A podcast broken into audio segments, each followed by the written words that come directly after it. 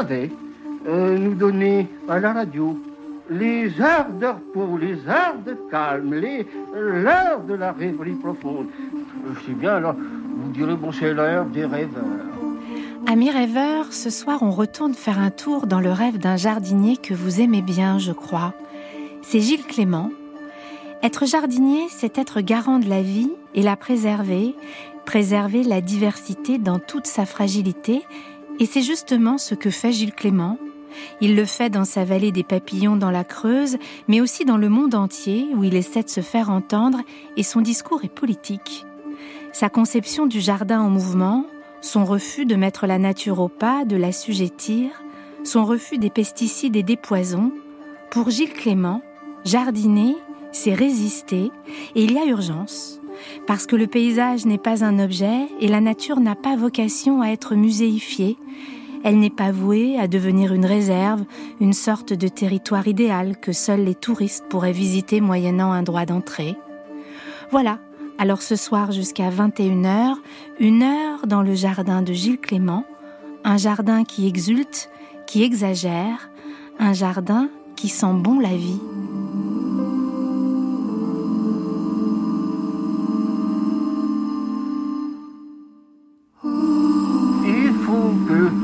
Qu'il y ait l'heure des rêveurs. Il faut qu'il y ait l'heure du calme jardin est un, par définition un enclos. Et ça, on le retrouve dans toutes les civilisations, mais c'est aussi un paradis. Mais l'idée du paradis, euh, qu'est-ce que c'est? Alors là, c'est ce que j'appelle moi le meilleur. Et c'est pareil, c'est aussi dans toutes les civilisations, en tout cas à la fois occidentale, euh, moyenne orientale et orientale. Et c'est très intéressant parce qu'on voit bien dans l'histoire des jardins que les jardins stylistiquement changent de forme à tel point qu'on se demande mais qu'est-ce que c'est que ce paradis? Il est si différent d'une époque à l'autre. Mais oui, il est différent parce que l'idée du meilleur est une idée qui change. Et le meilleur, ça a pu être quoi? Donc ça Alors pu ça être... a pu être euh, historiquement, si on prend dans, dans, un ordre, je vais aller un peu vite peut-être euh, à travers l'histoire, mais les jardins classiques qui sont héritiers de la Renaissance avec la construction des perspectives dans l'espace par la taille, et ça donne euh, ce qu'on connaît à travers Versailles, le Vaux-le-Vicomte et les autres jardins comme ça, où il est question d'aller loin avec le regard, mais c'est le, le, pouvoir qui va loin avec le regard, et même jusqu'au-delà d'horizon, de l'horizon avec l'idée de, de prendre l'espace partout. C'est la puissance. Donc c'est le jardin du pouvoir. C'est le jardin du pouvoir. Le jardin romantique, c'est autre chose. On, a, on, dramatise la nature. Si elle n'est pas assez, on va l'accélérer. On va faire des grottes, des cascades, des machins comme ça. Et puis on va faire des points de vue, c'est-à-dire se mettre dans la disposition de, de regarder cette magnificence dramatique de la nature. Donc ça, c'est vraiment ce que, ce que l'on veut dire à cette époque-là. Mais aujourd'hui, qu'est-ce qu'on veut dire? Qu'est-ce que c'est notre meilleur aujourd'hui?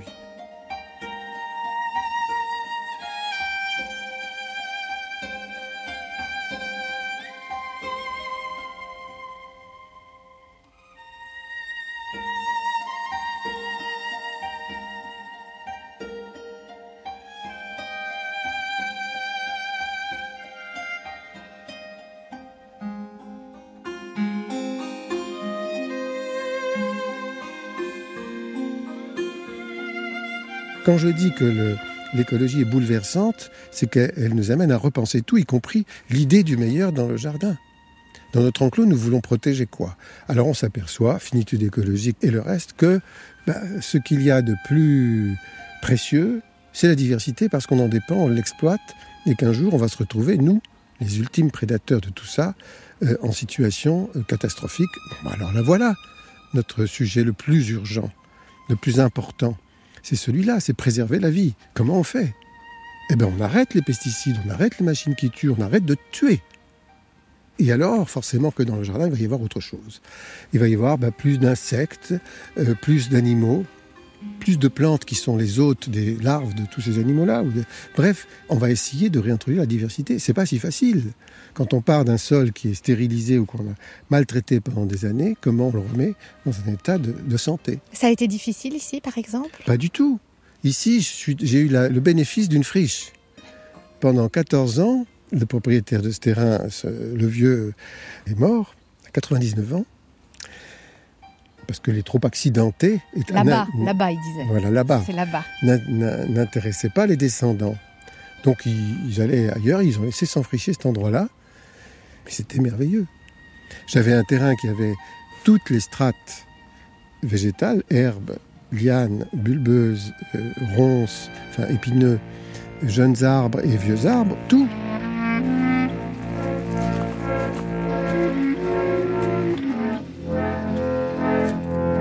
Un grand garçon aux yeux de charme et de mystère qui dit-on venait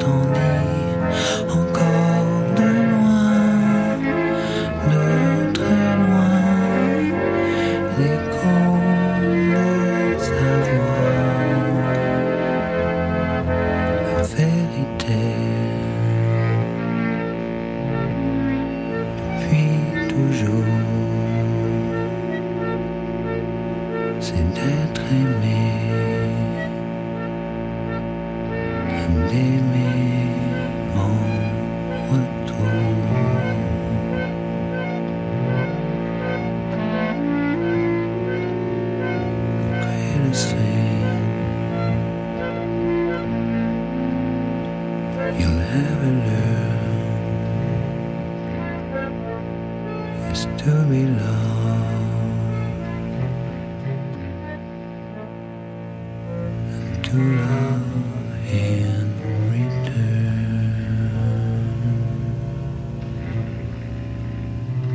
Et vous parlez des rêves des jardiniers. Oui. Le euh, jardinier est un rêveur. Vous Oh. êtes un rêveur.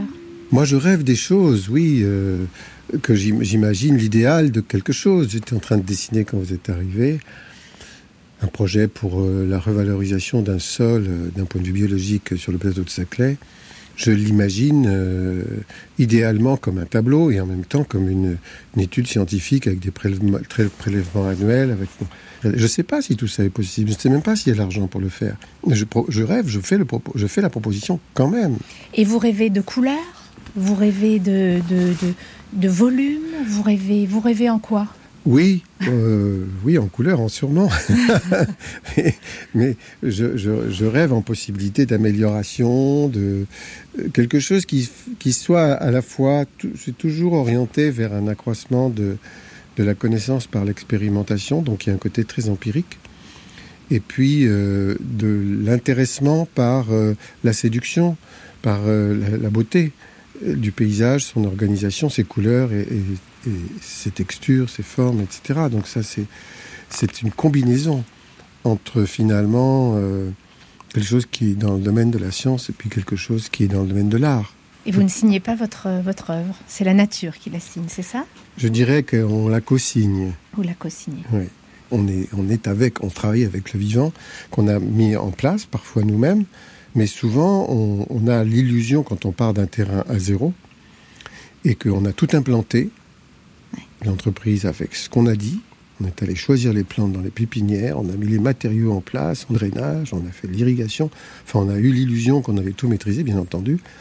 Et puis il va se passer quelque chose assez vite qu'on n'avait pas prévu Une vagabonde.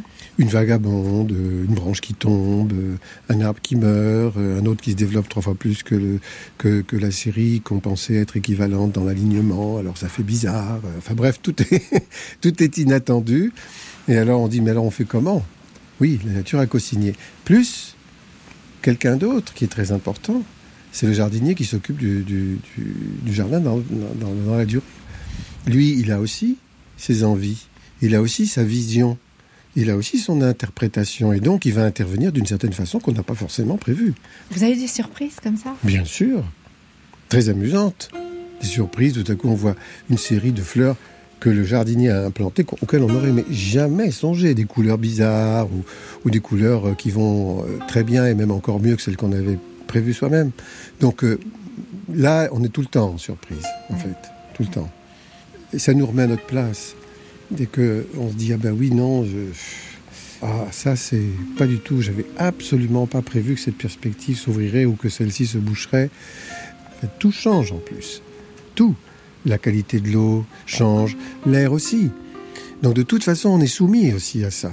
Surtout à notre époque.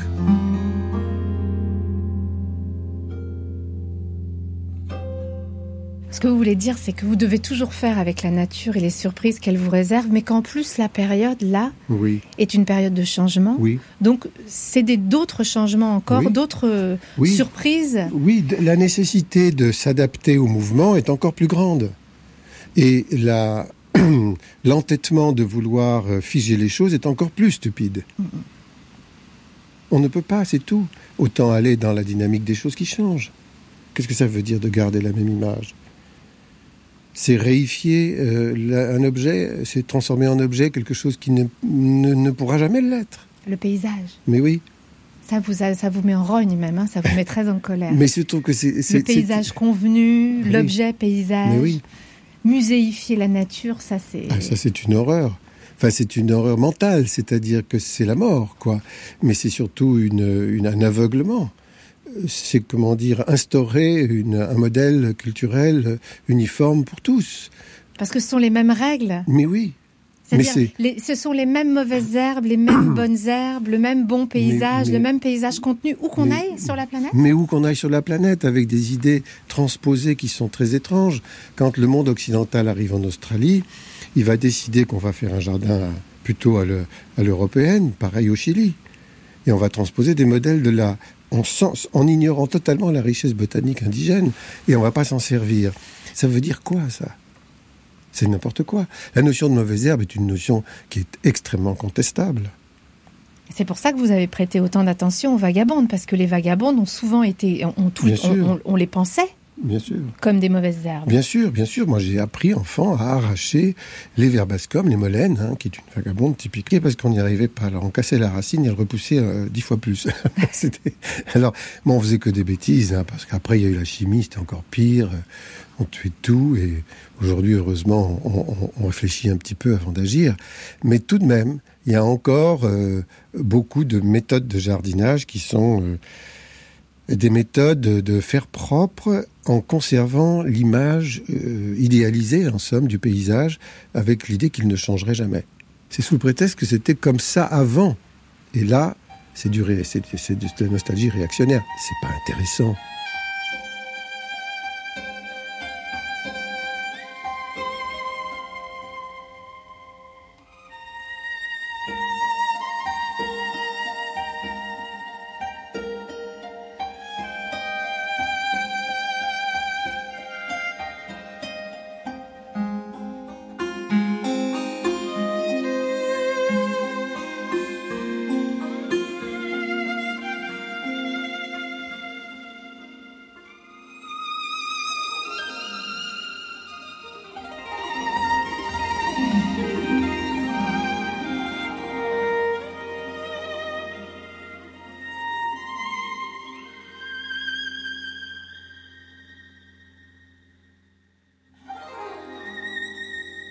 Mauvaises herbes, les vagabondes, ce qui vient sans prévenir, qui s'installe, qui se déplace, qui va où bon lui semble. Cette volonté que nous avons de, à tenir et à, exterminer ces, ces plantes-là, c'est les mêmes règles qui prévalent sur l'humain, c'est-à-dire rester là, ne bougez pas, restez où vous êtes, protectionnisme, peur de l'étranger, peur de l'autre, peur de ce qu'on ne connaît pas, peur de celui qui bouge. Oui, C'est ça, vous vous dites ça, vous faites ce... Oui, peur, peur- oui la, la peur est un des mécanismes les plus utilisés par les, les, les puissants euh, aujourd'hui, à tout niveau, qu'ils soient euh, à la tête d'un système politique ou qu'ils soient à la tête d'une grosse entreprise.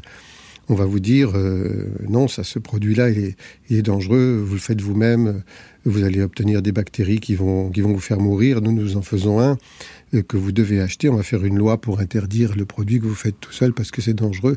Au nom de l'hygiène, c'est ça la loi d'orientation agricole de 2006 sur l'interdiction de purin d'ortie et des autres choses de ce genre-là. Ouais.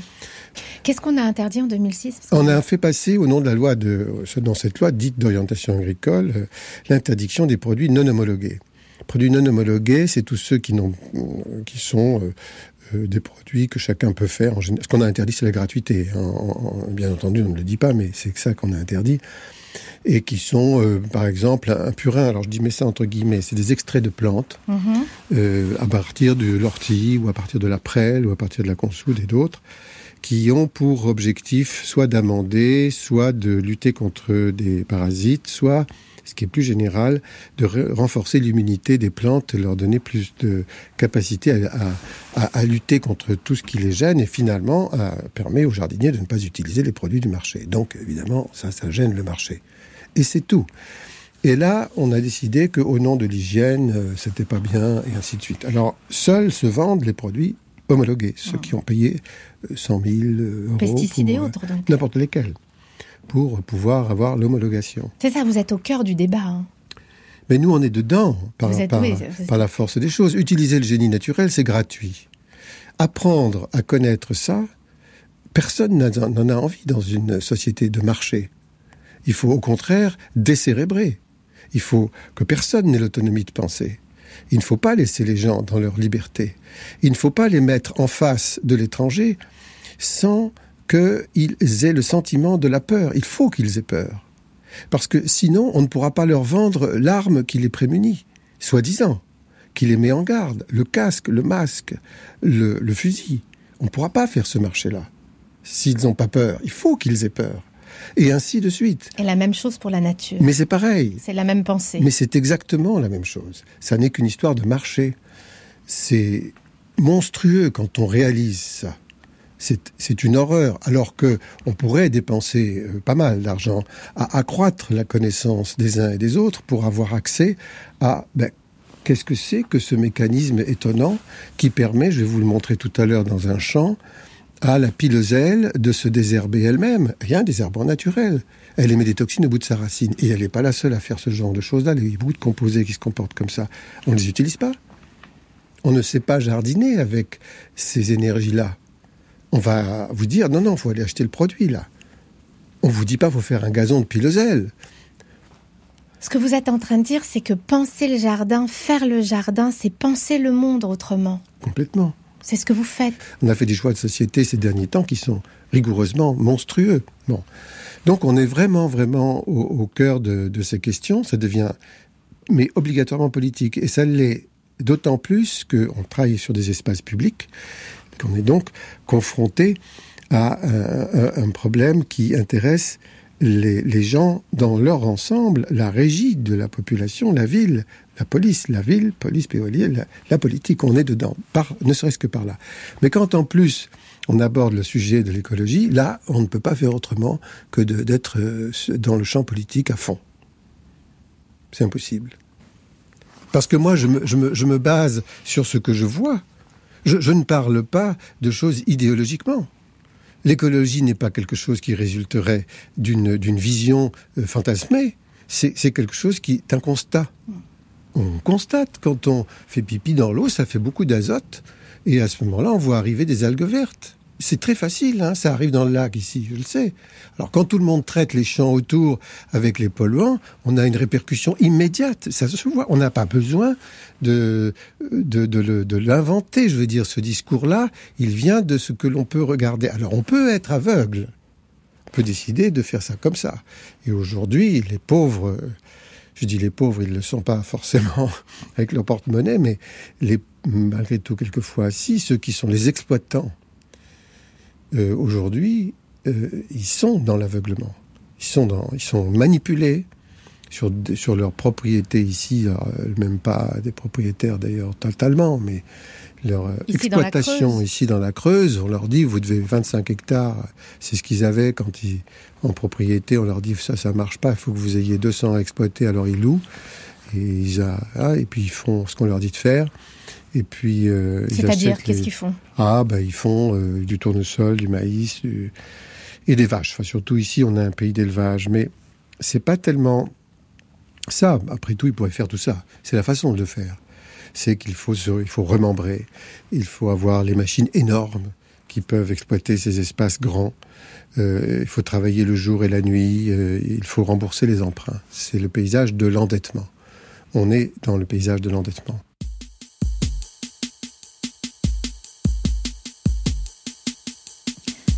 Was walking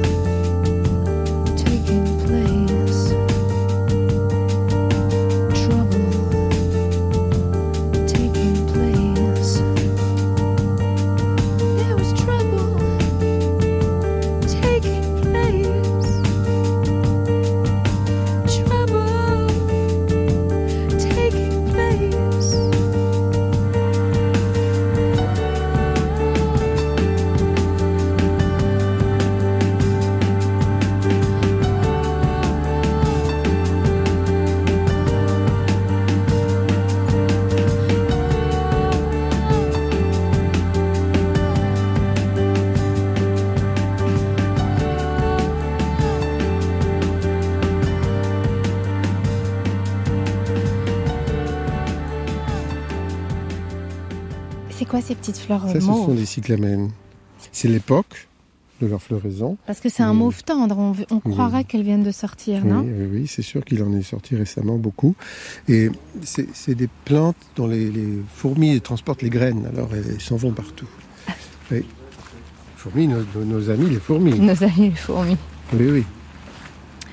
Le jardin, c'est la première pièce de la maison de Gilles Clément. Dans la vallée des papillons, les animaux et les insectes sont chez eux. Dans la maison jardin de Gilles Clément, ouverte aux quatre vents, il y a le salon des roches, le salon des berces qui lui a donné l'idée du jardin au mouvement. Il y a le perchoir belvédère ouvert sur notre imaginaire. Plus bas, l'arbre au caramel. Un peu plus loin, derrière le sous-bois, il y a le champ. C'est comme ça que l'appelle Gilles Clément. C'est une surface monotone qu'il a décidé de transformer en un lieu de diversité. Le champ, c'est un espace d'expérimentation et d'observation de la nature. Sur la partie la plus haute, Gilles Clément a construit une sorte d'estrade en bois qui domine la canopée des herbes du champ. C'est le radeau des champs. Gilles Clément s'y assoit à l'ombre d'un parapluie ombrelle muni de jumelles pour noter ce qu'il voit, ce qui change chaque année. De tous les jardins que Gilles Clément a installés dans des espaces privés ou publics, le champ reste pour lui le plus important. C'est assez agréable cette déambulation dans les feuilles mortes, euh, parce qu'on est dans un paysage qui est rafraîchi par la pluie, alors que le soleil est revenu. Oui, on avait besoin de cette pluie quand même. hein. Il est où Euh, le caramel Voilà. On est en dessous? Oui, vous le sentez? Eh oui, je sens. Je. On le sent encore mieux quand on est un petit peu plus bas, mais c'est fort, hein, malgré tout. Et c'est à l'automne. C'est en cette saison, oui. Quelquefois, ça arrive au printemps. Quand il y a eu une petite gelée de printemps et que les feuilles ont démarré, ça- ils peuvent sentir aussi, mais c'est surtout là, surtout à l'automne. J'ai planté cet arbre, il était grand comme ça, il y avait un moment, évidemment. Vous l'avez planté au début, Oui. l'arbre à caramel, vous en vouliez un Bah, je voulais un cercidiphyllum parce que j'en avais déjà vu des beaucoup plus petits que ça dans, dans les pépinières et dans certains jardins. Et je trouvais que leur couleur d'automne était remarquable. Et puis ici, je l'ai planté et euh, dans tous les livres, on vous dit ça fait 8-10 mètres, il en fait 25. hein. Là aussi, on dit n'importe quoi, hein, parce que en fait, il était en Europe. Ces arbres-là, en Europe, sont là depuis pas très longtemps. Ce sont des arbres euh, japonais, chinois. Et on n'en avait pas l'expérience. euh, mais l'âge où il a, quel âge Il a 30 et quelques années. Il est énorme, absolument énorme. Et là, par moment, ça sent, ça vient par effluve, hein, Ah oui, le caramel. Donc il y a un versant très au soleil Oui, et un versant à l'ombre. se trouve la maison Oui, Ouais. il y a ça à l'ombre. Ça aussi, c'est important, ces, ces différentes expositions, hein, du plat, du, du pentu, de l'ombre, du soleil, de l'humidité. Et puis, on va voir euh, plus loin. euh, Mais vous avez tout pensé, hein. Tout euh, pensé. penser, je sais pas. on pense après. Moi, je pense après. Vous pensez après. Je pense après l'expérience. Vous avez fait. Et après, vous avez compris que vous aviez bien oui, fait. c'est ça, parce que penser avant, j'admire les gens qui pensent avant. Je sais pas, les mathématiciens font ça, je crois. C'est-à-dire, ils sont dans la in abstracto, quoi. Ils partent Ouais, ouais. sur une idée, comme ça, c'est magnifique. Mais moi, je suis vraiment dans la terre. J'ai le main dans la terre, j'ai la tête dans la terre aussi, je pense aussi un petit peu, parce que je, je suis dans l'expérience empirique.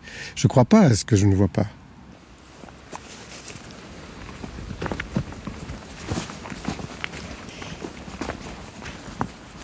Alors là, c'est un bois où j'étais bien.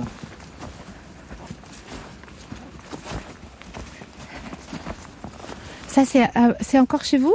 Alors oui, et le, le petit prêt, est à, est à- il est à moi, mais je le prête à des vaches amies. Il y a des vaches ennemies, il y a des vaches amies. Là, c'est les voilà. amis qui viennent. Alors euh, c'est un prêt qui a été magnifique au mois de juillet, juin, juillet. Il y a eu deux mois très très très beaux parce qu'il a justement plu pas mal en juillet. Et ensuite il a fait chaud et là il était bleu, jaune et blanc.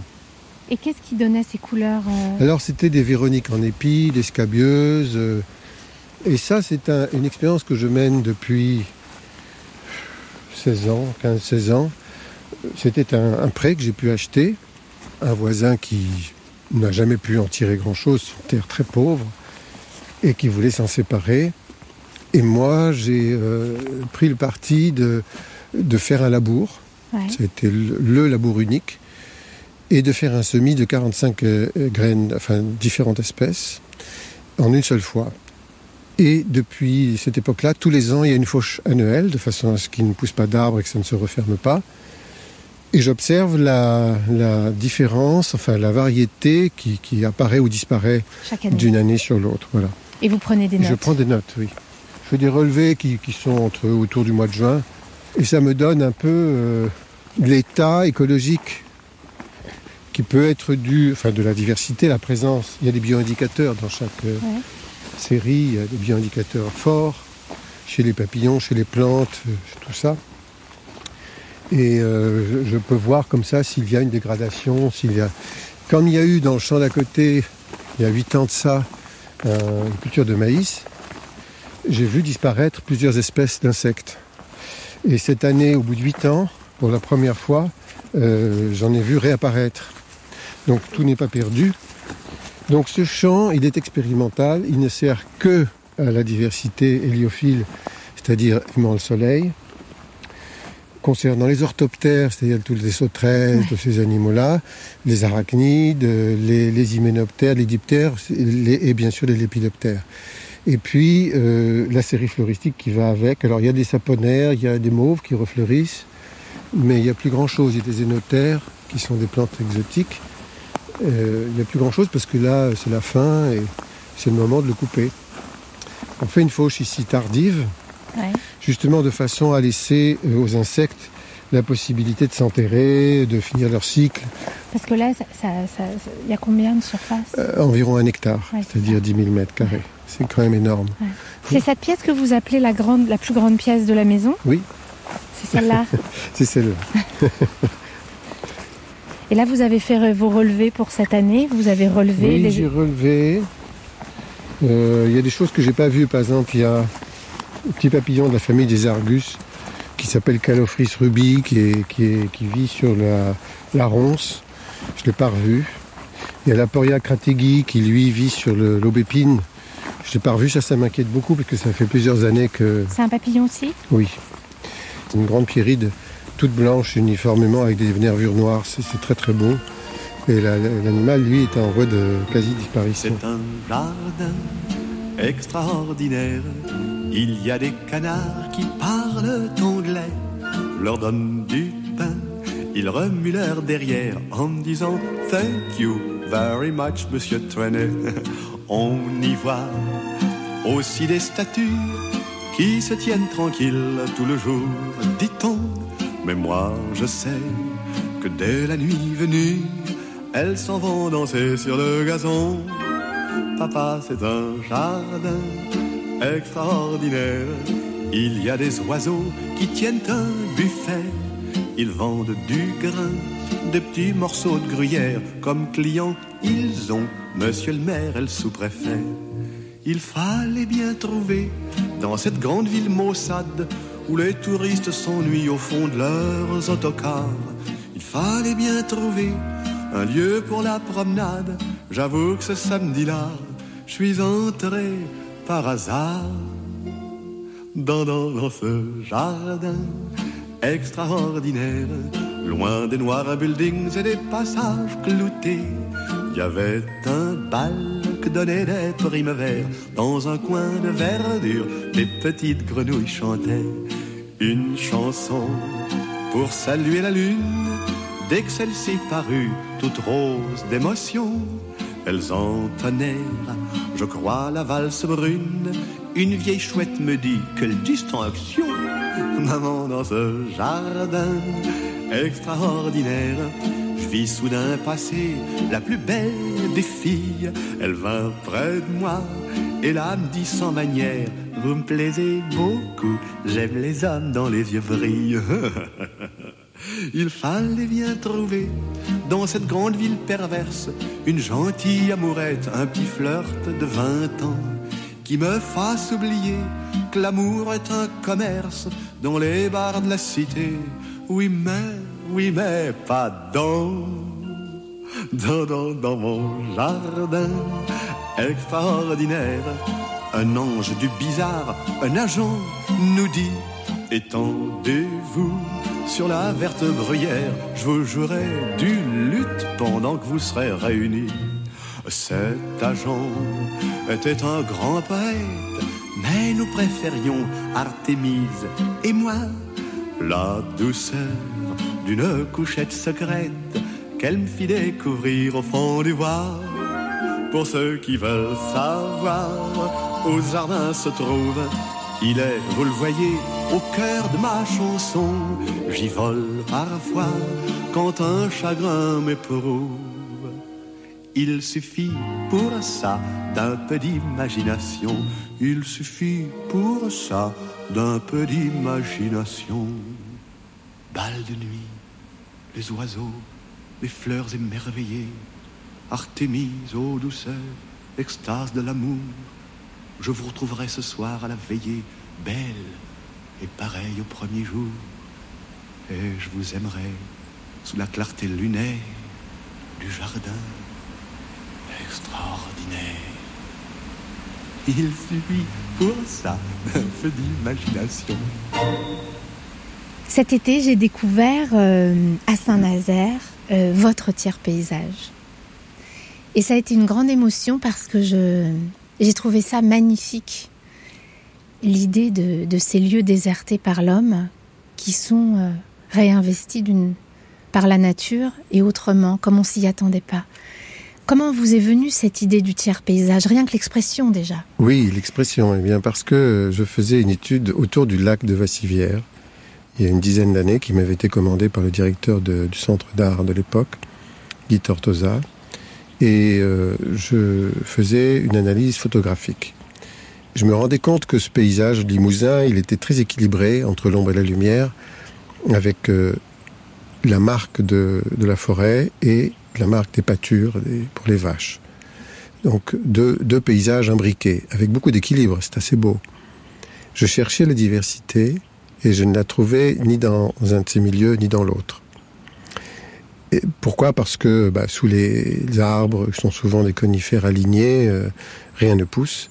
Et euh, dans les prairies, on a tellement traité, parce que même les prairies, on les traite pour euh, faire pousser l'herbe plus vite pour les vaches. Diversité très diminuée, disons, par rapport à ce que je, sais d'une richesse de prairies. Alors je l'ai trouvé quand même, cette diversité, mais pas là. Trouvé dans les lieux de déprise. Là où l'homme ne va plus, où il est allé, où il a abandonné, là où il va très peu, euh, là où on n'a jamais voulu aller parce que c'était pas commode, et ainsi de suite. C'est-à-dire le long des bords de route, les bords de route sont très riches. Euh, je trouve dans les tourbières, euh, lieux dont les hommes ne, vont pas, quand ils n'en ont pas fait des décharges publiques, elles sont restées et quelques-unes même sont protégées aujourd'hui en tant que lieux humides riches. C'est remarquable et c'est très spécifique. Et puis des, grands territoires euh, en pente, de déprises où, les machines ne vont plus, euh, comme ici le long de la Creuse. Et tout ça, je me suis dit, mais toutes les espèces, on les retrouve là dispersées. Elles étaient autrefois partout, elles sont re- repliées, on peut dire, sur ces espaces de déprise ou d'abandon, bref, de lieux d'abandon. Et je me suis dit, mais ça, c'est le troisième paysage, après celui de l'ombre et de la lumière, ça va être celui de la diversité, mais ça ne renvoyait pas à quelque chose d'autre que je voulais dire, et j'ai préféré tiers paysage en référence au tiers état. Alors expliquez-vous. Bien, parce que Sieyès, à un moment donné, c'était pendant la Révolution, dit euh, qu'est-ce que le tiers-État ben, Le tiers-État, c'est tout, c'est tout le monde, c'est le peuple, c'est la diversité. Qu'a-t-il fait jusqu'à présent? Ben, Rien, il n'avait pas les moyens. Qu'aspire-t-il à devenir Euh, Quelque chose? Et moi, je dis, bon, ben, peut-être que cette diversité si précieuse euh, dont nous dépendons en soi euh, n'aspire peut-être pas à devenir quelque chose. Elle, est, elle vit comme elle peut, mais nous, nous, nous avons besoin d'elle. Notre futur en dépend. Alors à ce moment-là, c'est un trésor. Et elle a vocation à devenir quelque chose. Dans notre préoccupation à nous, dans notre cartographie, notre plan d'occupation des sols, notre usage du terrain, il faut que nous puissions être capables politiquement de dire il y a une réserve de- de- d'espace pour que la nature fasse ce qu'elle doit faire, ce qu'elle a envie de faire. Et que se réfugient là toutes les espèces qui sont chassées d'ailleurs. C'est le territoire du futur, les territoires du C'est le territoire du futur en tant que poule génétique, Ouais.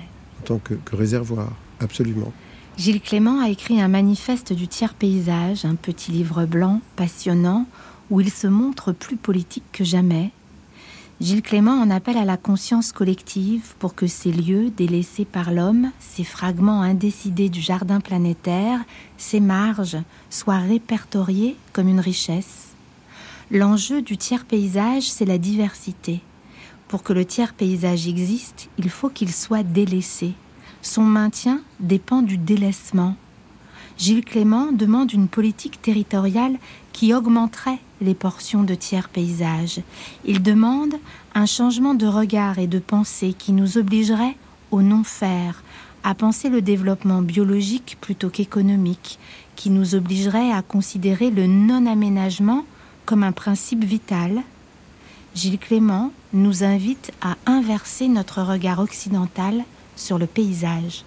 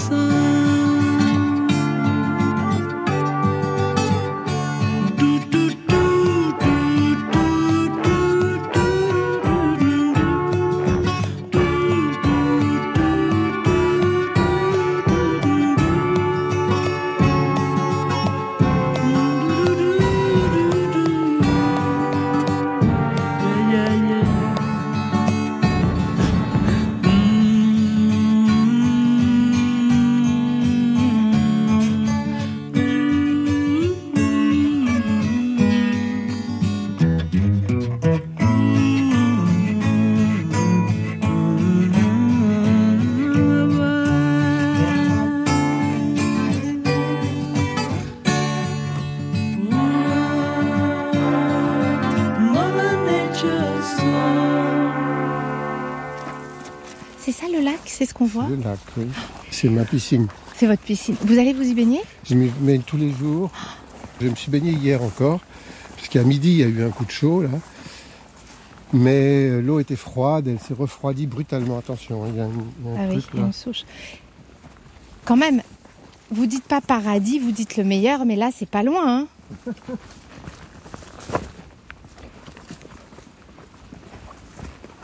Et là, on redescend vers le lac.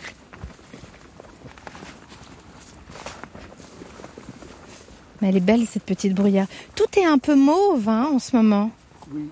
Les seules couleurs qu'on ait, c'est ça, ça Oui. tend toujours vers le mauve. Quand même, vous êtes un bienheureux. Hein. non, mais c'est vrai, c'est une vie réussie. Oui.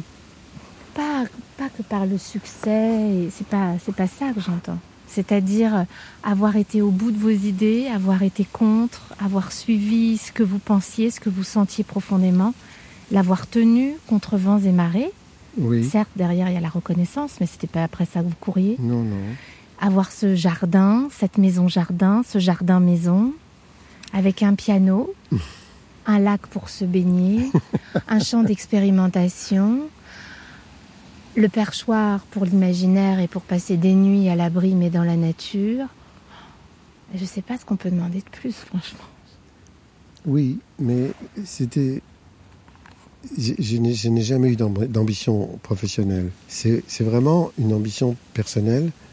Je me disais, mais comment on fait pour euh, pouvoir tenir euh, dans la vie, Pour vivre, pour vivre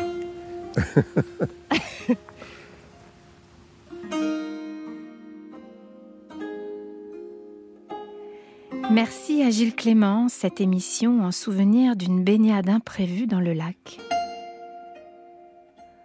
Vous trouverez sur le site de l'émission les références des livres de Gilles Clément et vraiment je vous conseille la lecture de son manifeste du tiers paysage. C'est vraiment très très intéressant. Voilà, c'est fini pour ce soir, on se retrouve vendredi prochain. Retour à la littérature et on parlera de Borges et de ses poèmes d'amour. Alors à vendredi prochain, 20h, l'heure des rêveurs.